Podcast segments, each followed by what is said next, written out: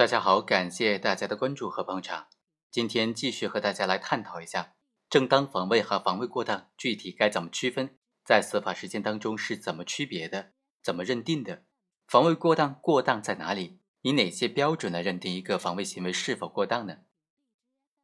本案的主角曾某，他驾驶一辆摩托车撞上了陈某驾驶的摩托车，双方协商赔偿不成，就准备到医院进行验伤。曾某呢，就将车启动，准备离开。看到这种情况啊，陈某就认为曾某想要逃跑，三个人于是连忙将曾某连车带人都推倒在地，并且动手殴打曾某。在殴打的过程当中，陈某就持有这个防盗锁打向了曾某的头部。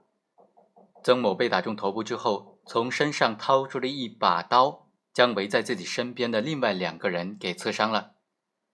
随后呢，曾某也被对方刺伤，最终陈某经过抢救无效，当场死亡了，而曾某自己被评定为重伤九级。在这个案件当中，曾某的行为究竟是正当防卫还是防卫过当呢？关键点就在两个：第一，防卫的前提要件问题，也就是不法侵害的紧迫性该怎么认定；第二，防卫的行为要件，也就是防卫限度的标准。防卫的行为有没有超过必要限度，造成重大的损害？我们先来和大家简单的分析一下防卫过程当中不法侵害的紧迫性该怎么认定。虽然我国的刑法理论和司法实践大多都认为，作为正当防卫前提条件的不法侵害应当具有紧迫性，但是人们对于紧迫性的理解是不一致的。刑法第二十条并没有像日本刑法第三十七条那样。明文的将紧迫性列为正当防卫的前提条件，所以说实际上是为正当防卫增设了一个不成文的限制性要件。这个要件的增添是否合理，还有进一步研究探讨的空间。当然需要明确的两点：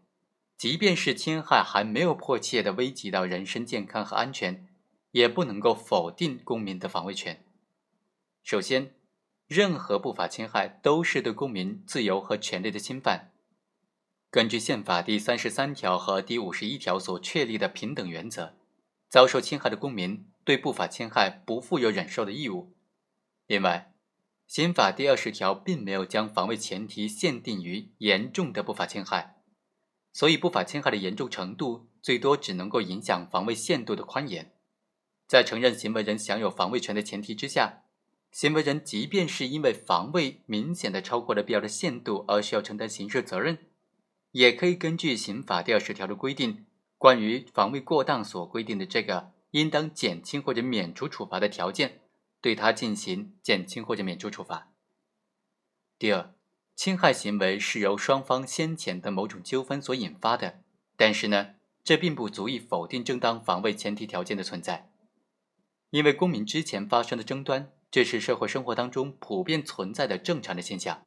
事前纠纷的存在，绝不意味着一方享有侵害另外一方的权利，更不意味着遭受侵害的一方丧失了反击的权利。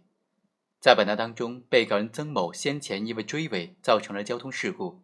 甚至还有逃避民事赔偿责任的嫌疑，所以对于双方的冲突负有一定的责任。但是，这个纠纷的产生对于陈某等三个人来说，并不存在正在发生的不法侵害。他们完全可以采取更为克制的方式，理性的处理和曾某之间的纠纷，比如说暂时的扣留曾某，打电话通知交警等等。所以曾某引发了事故和纠纷，但这并不是对方对他采取暴力袭击的理由。既然可以认定被害人一方的围殴行为属于正在进行的不法侵害，所以啊，本案当中被告人就有权采取反击措施。所以，本案是存在正当防卫的这个前提条件的，也就是正在发生不法侵害，而且这个不法侵害是具有紧迫性的。好，以上就是对于防卫过程当中不法侵害的紧迫性该怎么界定、怎么区分、怎么理解的一个仔细的分析。本文作者陈璇，非常感谢作者对这个问题的分析。我们下期再会。